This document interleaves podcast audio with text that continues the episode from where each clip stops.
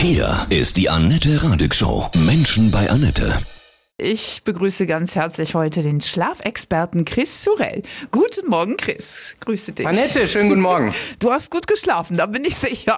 Ich habe heute nicht ganz so gut Ach. geschlafen wie normal, weil ja. wir haben einen neuen Welpen, einen mhm. Wischlador. Oh. Und äh, der hält mich ein, zwei Mal pro Nacht wach, weil er erst seit einer Woche da ist. Aber in der Regel schlafe ich äh, relativ gut. Ja, du hast das Buch geschrieben, die Tiefschlafformel. Voller Energie, ohne eine Minute länger zu schlafen. Jawohl. Oh, ich kenne kenne so viele Menschen, die so schlimme Schlafprobleme haben. Mit einem Satz ist es leider nicht erklärt, ne? Oder ein, ein super Trick, wie man ja, das nicht ein kann. super Trick, aber vielleicht eine Basiserklärung, die ich immer wieder sehe, egal in welcher Ausprägung. Und zwar viele äh, Menschen haben einfach nicht das Verständnis, wie unsere innere Körperuhr funktioniert, der sogenannte zirkadiane Rhythmus. Und wenn wir diesen zirkadianen Rhythmus, der steuert, wann wir voller Energie sind, wann wir müde werden, wann wir wach äh, werden, wann wann wir einschlafen, wann wir unsere Schlafhormone ausschütten, all diese Dinge werden von einem kleinen Organ im Gehirn gesteuert. Und wenn wir diesem kleinen Organ die falschen Signale geben, und das passiert in so einem normalen, klassischen, modernen Lifestyle relativ schnell, dann sind Schlafrhythmusprobleme, Einschlaf- und Durchschlafprobleme und nicht erholt sein die logische Konsequenz. Und dieser Rhythmus ist bei jedem Menschen gleich? Nein, also als Mensch können wir sagen, dass wir von der Evolution schon dafür gemacht sind, wenn es draußen hell ist, eher aktiv mhm. zu sein und wenn es dunkel ist, äh, eher äh, zur Ruhe zu kommen und zu schlafen. Aber in dieser Grundlogik gibt es schon äh, signifikante Unterschiede. Wir sprechen mhm. hier von sogenannten Chronotypen. Also es gibt Menschen, die, wenn man sie ohne Elektronik, ohne Zeitdruck etc. so lässt, wie sie mögen, gibt es welche, die lieber früh einschlafen und früh aufstehen, die Morgenlärchen. Und dann gibt es welche, die lieber länger äh, abends aufbleiben und auch länger schlafen, die, die Eulen. Ja, das bin und, ich. genau. So, und ein Punkt, Annette, ist aber äh, mhm. relativ wichtig. Viele denken, sie seien Eulen oder Lerchen, sind es aber genetisch gar nicht. Einfach ah. auch wieder, weil sie ihrem Körper andere Signale geben. Und so denken sie seien Morgenmuffel, aber innerhalb von wenigen Tagen, wenn wir die Signale an diese innere Körperuhr wieder präzise ersetzen, dann kann der Körper auch wieder sehr genau das tun, wofür er gemacht ist, nämlich tagsüber sehr ausgeruht und voller Energie sein. Mhm. Und was ich bin, das finde ich mit deinem Buch raus. Was man ist, sozusagen, welcher Chronotypus, mhm. ist relativ leicht rauszufinden. Wenn man also mal Urlaub hat oder so und keinen Wecker stellt und einfach dann ins Bett geht, wenn man müde wird und aufsteht, wenn man, äh, wenn man ausgeschlafen ist, dann kommt man relativ schnell an seinen äh, Chronotypus. Aber der Punkt ist, diesen Chronotypus zu kennen, ist gar nicht so entscheidend, denn für die meisten Menschen ist einfach der berufliche Alltag äh, ein Korsett, was sich eben nicht nach dem eigenen Chronotypus richtet. Und äh, deshalb aus meiner Sicht in unserer Coaching-Philosophie entscheidender, dass wir lernen, die Signale so an unsere innere Körperuhr zu setzen, dass er zu den Zeiten, wo es von unserem sozialen, vom beruflichen äh, Anforderungen einfach gefragt ist, äh, gut funktioniert und ein hohes Energielevel hat. Mhm. Das war bei mir schon immer klar. Ich wollte nie die Morningshow moderieren, weil ich wusste, das ist nichts für mich. Ich glaube, da muss man um 3 Uhr aufstehen bei ja, euch. Ja, Stimmt furchtbar. Das? Deswegen, also ich kann vernünftig erst ab 9 Uhr sprechen, deswegen bin ich mit meiner Sendung 10 bis 14 Uhr gut bedient. Ja, sehr gut. Und ja. das, Annette, ist ein ganz inspirierender Punkt, weil wenn Menschen äh, den Luxus haben oder auch den Willen, sich äh, die äh, Jobsituation zu suchen, die zu ihrem Chronotypus passt, mhm. dann arbeiten sie nicht dagegen und sind natürlich mittel- bis langfristig sehr viel gesünder als andere Menschen, die immer gegen ihre innere Uhr letztendlich ankämpfen müssen. Jetzt wirklich mal schlafen zu lernen, ist sozusagen wirklich keine Zeitverschwendung, sondern echt so richtig eine coole Idee, um mehr aus seinem Leben zu machen, mehr zu schöpfen. Ja, was, was du ansprichst, und das höre ich oft als Kritikpunkt, ist äh, das folgende. Menschen sagen, Schlafen ist doch das Natürlichste der Welt. Soll ich mich darum jetzt auch noch kümmern müssen? Und äh, das stimmt, wenn der Schlaf erholsam ist, dann müssen wir uns da gar nicht drum kümmern. Aber Menschen, die zu mir kommen, die haben das Problem, dass sie ihre sechs, sieben, vielleicht sogar acht oder mehr Stunden schlafen und morgens trotzdem nicht ausgeruht sind. Und sie schieben es dann auf ihren Stress im Leben oder auf ihr Alter oder was auch immer. Aber egal wie gestresst, wie vollgepackt unser Leben ist, wir können mit funkelnden Augen voller Energie morgens aufwachen, wenn wir nachts die richtige körperliche und mentale Erholung bekommen. Das verstehe ich, aber wie mache ich das? Also Also ich habe immer gedacht, dass zum Beispiel auch klar, wenn ich zu viel trinke, das ist nicht gut zum Schlafen. Ne? Wenn ich mir mhm. abends so eine Flasche Rotwein reindonnere oder zu spät irgendwie Grünkohl esse jetzt noch um 23 Uhr, ja, mhm. äh, oder eine schlechte Matratze habe oder die Hormone spinnen, ja, das gibt es ja auch, ähm, bei Männern ja auch, dass das auch äh, sich auswirkt auf Genau. Du hast jetzt ein paar ganz spannende Beispiele gegeben und die Hörerinnen und Hörer fragen sich jetzt vielleicht, wo soll ich denn anfangen? Genau. Und vom mhm. Verständnis her ist es wichtig, jedes System, jedes biologische System und damit auch unser Schlaf und, und unser Tiefschlafsystem ist immer nur so stark wie das schwächste Glied. Stell dir mal ein, ein Fass vor zum Beispiel, wie hoch ist der Stand, der Wasser- oder Ölstand in einem Fass, so wie die kürzeste Gaube. So, und genauso ist es bei uns. Das heißt, was ich meinen Klienten und Klientinnen beibringe, und das kann man im Buch eben äh, schön nachlesen, lesen, äh, da führe ich die Menschen durch so die klassischen schwächsten Glieder. Wir nennen sie Tiefschlafkiller. Mhm. Ähm, und da, äh, wenn man sieht, okay, das könnte äh, in, zu meinem Leben passen,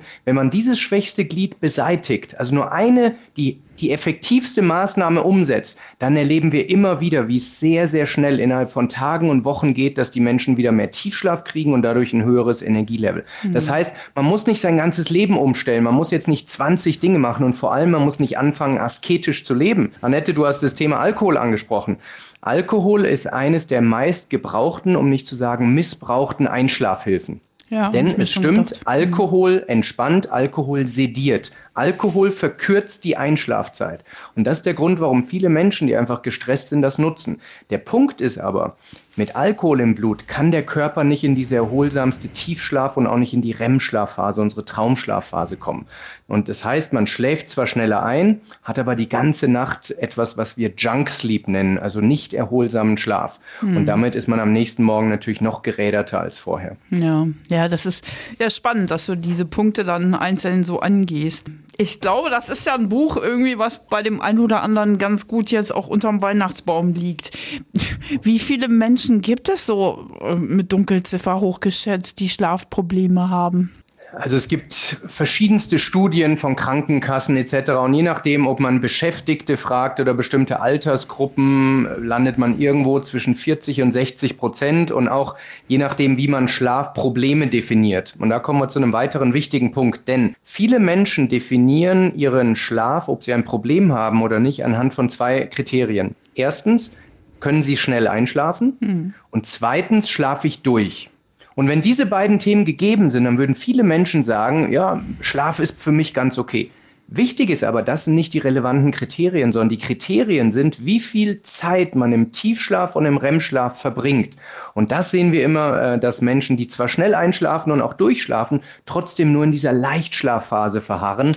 Äh, Stichwort Junk Sleep. Und das der Grund ist, warum sie eben morgen, morgens nicht mhm. erholt sind. Das heißt, das ist der wichtigste Aha-Moment, den ich bei meinen äh, Klientinnen und Klienten kreieren muss, dass sie sagen, ich fange ab heute an, meinen Schlaf anders zu, äh, drauf zu gucken und zu bewerten. Und wenn ich diesen Punkt geschafft habe, dann sind Menschen typischerweise bereit, auch ein oder andere kleine Änderungen in ihren Abläufen vorzunehmen. Hm, das ist spannend, ja. Das habe ich so auch noch nie gesehen. Also es ist nicht unbedingt davon abhängig, dass man Punkt acht Stunden schläft, hm? dass man diese Phase Auf keinen erwischt. Fall. Hm. Auf keinen Fall. Gerade diese Punkt acht Stunden, weil du danach fragst, ist ein, ist ein ganz heikles Thema, denn wir durchlaufen während der Nacht verschiedene sogenannte Schlafzyklen. Und diese Zyklen, die sind circa 90 Minuten lang. Wie ein Fußballspiel kann mhm. man sagen. Und am Ende eines Zyklus landet man wieder in einer Leichtschlafphase, wird vielleicht sogar mal wach, ohne es zu merken, was überhaupt kein Problem ist. So, es heißt, ich empfehle meinen Klientinnen und Klienten immer, in Vielfachen von diesen 90-Minuten-Zyklen zu schlafen, damit die Wahrscheinlichkeit hoch ist, dass sie am Ende eines Schlafzyklus aufwachen und nicht mittendrin. Denn wenn man aus einer Tiefschlafphase zum Beispiel aufgeweckt wird, mhm. dann äh, fühlen wir etwas, was wir Schlaftrunkenheit nennen. Diese, dieses Gefühl, dass wir von einem LKW überfahren wurden. Und man kann das eben vermeiden, wenn man immer am Ende eines abgeschlossenen Schlafzyklus aufwacht, was nach 8,0 Stunden eher selten der Fall ist, muss man ganz klar sagen.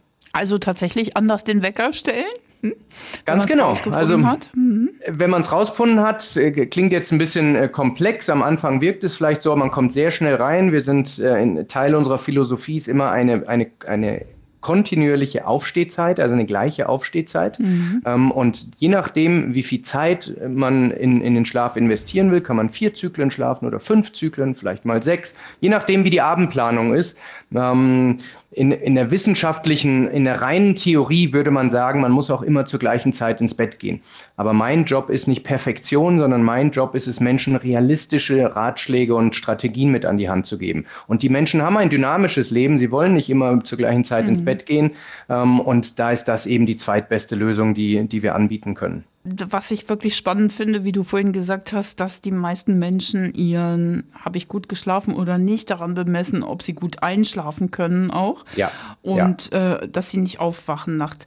Dieses gut einschlafen können, hast du denn da trotzdem einen Tipp? Weil viele, die liegen denn da und kommen nicht zur Ruhe und alles dreht sich und ja.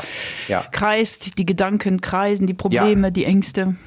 Absolut, gerade in der jetzigen Zeit. Wir mhm. haben alle sehr viele äh, Themen auf der Agenda und es ist eine Herausforderung, in den Schlaf zu finden. Und äh, zwei Themen, Annette, wenn es okay ist. Erstens, ähm, ich hatte da kürzlich auf LinkedIn auch einen Post gemacht, der sehr kontrovers diskutiert wurde. Meine Empfehlung ist ganz klar, den Nachrichtenkonsum zu drosseln, wenn man dazu ja. tendiert, ähm, wirklich die rasenden Gedanken, das alles sehr äh, auf sich zu nehmen. Und ich sage nicht, dass man sich nicht mehr informieren sollte, gar nicht. Aber gerade Bilder, Bewegtbilder, die sehr emotionalisierend wirken, äh, abends konsumiert, wirken für viele Menschen nochmal, dass ihr sogenanntes autonomes Erregungslevel, also ihr Stresslevel erhöht wird.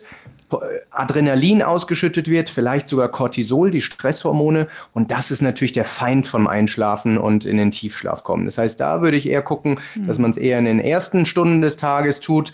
Ähm, und abends äh, sich diese negativen äh, Informationen nicht mehr so gibt. Das Zweite ähm, und äh, deutlich wichtiger noch ist, dass wir schon tagsüber lernen, abzuschalten. Was meine ich damit? Stell dir mal vor, Annette, du würdest deinen ganzen Arbeitsalltag immer mit einem angespannten Bizeps rumlaufen. Was würde abends passieren? Du würdest dir schwer tun, diesen Arm auszustrecken, weil dein Bizeps verkürzt. Und genau das Gleiche passiert bei den meisten Menschen von uns mit ihrem kognitiven Bizeps. Äh, sie sind so lange ununterbrochen im Stressmodus, dass wir abends eben nicht mehr in den Erholungsmodus, in den sogenannten Parasympathikus so leicht schalten können. Und ähm, um bei dem Beispiel Arm zu bleiben, wenn wir ab und zu tagsüber den Arm ausstrecken und unseren Bizeps geschmeidig und gedehnt halten, fällt es uns auch abends viel leichter, ihn auszustrecken. Mhm. Und da ähm, ist meine Empfehlung, ganz kleine, kurze Mikropausen mit, mit effektiven Strategien einzubauen. Atemtechniken sind eine Sache, Blicksteuerung, also wie wir unsere Augen halten, sind alles Signale, die direkt zu unserem autonomen Nervensystem äh, kommunizieren und das Signal geben, bitte kurz umschalten. Und gerade Menschen, die wenig Zeit haben, man braucht nur 10 bis 60 Sekunden dafür. Zwischen zwei Meetings, auf dem Weg äh, zur S-Bahn oder wo auch immer, wenn man beim Einkaufen in der Schlange steht das sind Dinge, die einen riesen Unterschied machen. Das heißt, drei bis fünfmal am Tag üben, abzuschalten und dann wird man auch abends besser werden, das sehr, sehr schnell zu tun. Hm, das kann man ja schön in den Alltag einbauen. Absolut. Hm. Du coachst auch unsere WM-Jungs, unsere Nationalmannschaft. Die sollen Weltmeister werden und das, das geht, auch, sie, ja? geht auch im Schlaf, ja? Naja, es klingt jetzt ein bisschen komisch, weil das Spiel wird natürlich auf dem Feld gewonnen, mhm. aber was immer mehr Spitzensportler, insbesondere insbesondere auch die DFB-Nationalmannschaft, ihr Trainer und, und das ganze Support-Team verstanden haben, ist, dass die kognitive, sprich die geistige und auch die körperliche Leistungsfähigkeit äh, tagsüber viel, viel besser ist, wenn die Erholung nachts gut funktioniert. Mhm. Und zwar in zwei Dimensionen. Wirklich vorm Wettkampftag ist das eine. Es kann wirklich den Unterschied machen, ähm, wie schnell man äh, ermüdet, äh, wie die Konzentrationsfähigkeit in der 95. Minute bei einem Elfmeter ist, all diese Dinge, aber auch in der Vorbereitungszeit. Äh, denn die Mannschaft, die natürlich nachts besser erholt, sprich intensiver tagsüber trainieren kann, hat am Ende Wettbewerbsvorteile. Und das haben immer mehr Leistungssportler äh, verstanden. Roger Federer, der Tennis Tennisspieler ist sehr, sehr fanatisch fast schon auf dem Thema Schlaf und, und Erholung. Cristiano Ronaldo, Tom Brady, der Footballer. Und man kann wirklich beobachten, die Sportlerinnen und Sportler, die das Thema priorisieren, haben typischerweise sehr viel längere Karrieren, weil sie von Verletzungen besser ähm, geschont sind und einfach, weil sie ihre Leistungsfähigkeit ins höhere Sportleralter entsprechend konservieren können. Spannend. Wie offen sind unsere Jungs da? Man darf ja jetzt keine Namen nennen, aber sagen die, oh, das ist ja interessant. Äh, oder denken, ach was, Schlafformel. Ich muss gut Fußball spielen. Von bis. Genauso mhm. wie in, in anderen, ich mache auch viel mit Top-Managern, mit Unternehmensberaterinnen und Beratern, mit Unternehmensgründern. Und da kann man wirklich die ganze Bandbreite sehen. Äh, man kann aber schon sagen, dass Menschen, die an einer Schmerzgrenze angekommen sind oder nah dran sind, natürlich viel offener für Veränderungen sind, so ticken wir Menschen äh, einfach. Mhm. Wenn, wenn die Schmerzgrenze erreicht ist, ändern wir uns sofort. Und je weiter man davon weg ist, und das ist bei Sportlern oft auch mit dem, äh, mit dem Alter verbunden, mit einer schweren Verletzung, wenn das noch nicht passiert ist, sprich junge Sportler, die äh, topfit sind, ähm, die sind für Erholungsstrategien typischerweise weniger empfänglich, aber äh, wenn es dann ein bisschen reifer wird und vielleicht sogar schon eine schwere Verletzung im Spiel war, dann sehr viel mehr Offenheit dafür. Alkohol hatten wir eben schon und viele trinken ja auch noch, ja, so gut bis 17, 18 Uhr noch mal ein Käffchen. Das kann mhm. dann auch schon einiges äh, bewirken. Oder spielt das keine Rolle? Ist das nur in unserem Mindset so? Nein, das hat tatsächlich physiologische Gründe. Und du hast gesagt, bis 17 Uhr. Ich erlebe Menschen, die zu mir kommen und sagen, ich weiß zwar, dass Kaffee, Koffein nicht so gut ist, aber ich kann ganz einfach um 8, um 9 nach dem Abendessen oder so noch einen Kaffee trinken oder zwei. Und ich kann trotzdem wunderbar einschlafen und ich schlafe auch durch. Und da sind wir wie bei, wieder bei diesen zwei Kriterien, die wir vorhin hatten. Mhm. Wenn man diese Kriterien ansetzt, könnte man den, dem Irrglauben verfallen, dass Koffein nichts ausmacht. Wenn wir dann aber die Schlafphasen messen von Menschen, die noch spät Koffein getrunken haben, dann sehen wir, dass die erste Tiefschlafphase ganz spät erst am Morgen ist, wenn überhaupt. Denn mit Koffein im Blut mit relevanten Mengen kommen wir nicht in den Tiefschlaf. Das heißt, hier die Empfehlung, spätestens neun Stunden vor dem Schlafengehen die letzte, das letzte Koffein zu sich zu nehmen. Dann hat der Körper genug Zeit, das abzubauen und dann können wir koffeinfrei in den Schlaf äh, und entsprechend früh in die erste Tiefschlafphase kommen. Und das gilt für grünen Tee wahrscheinlich auch? Überall, wo Koffein mhm. drin ist. Das gilt, gilt genauso äh, für Sport Sportlergels zum Beispiel. Ich habe eine von meinen Sportlerklienten, die nehmen noch so Gels später abends auch mhm. und da ist auch Koffein drin. Ah, oder in dunkler Schokolade. Es kommt immer auf die Menge Och, an. Jetzt ist aber gut. Dunkle Schokolade, das ist aber Spielverderben. Gar nicht, Annette, nein, nein, lass uns den Punkt noch ja, ja. klären.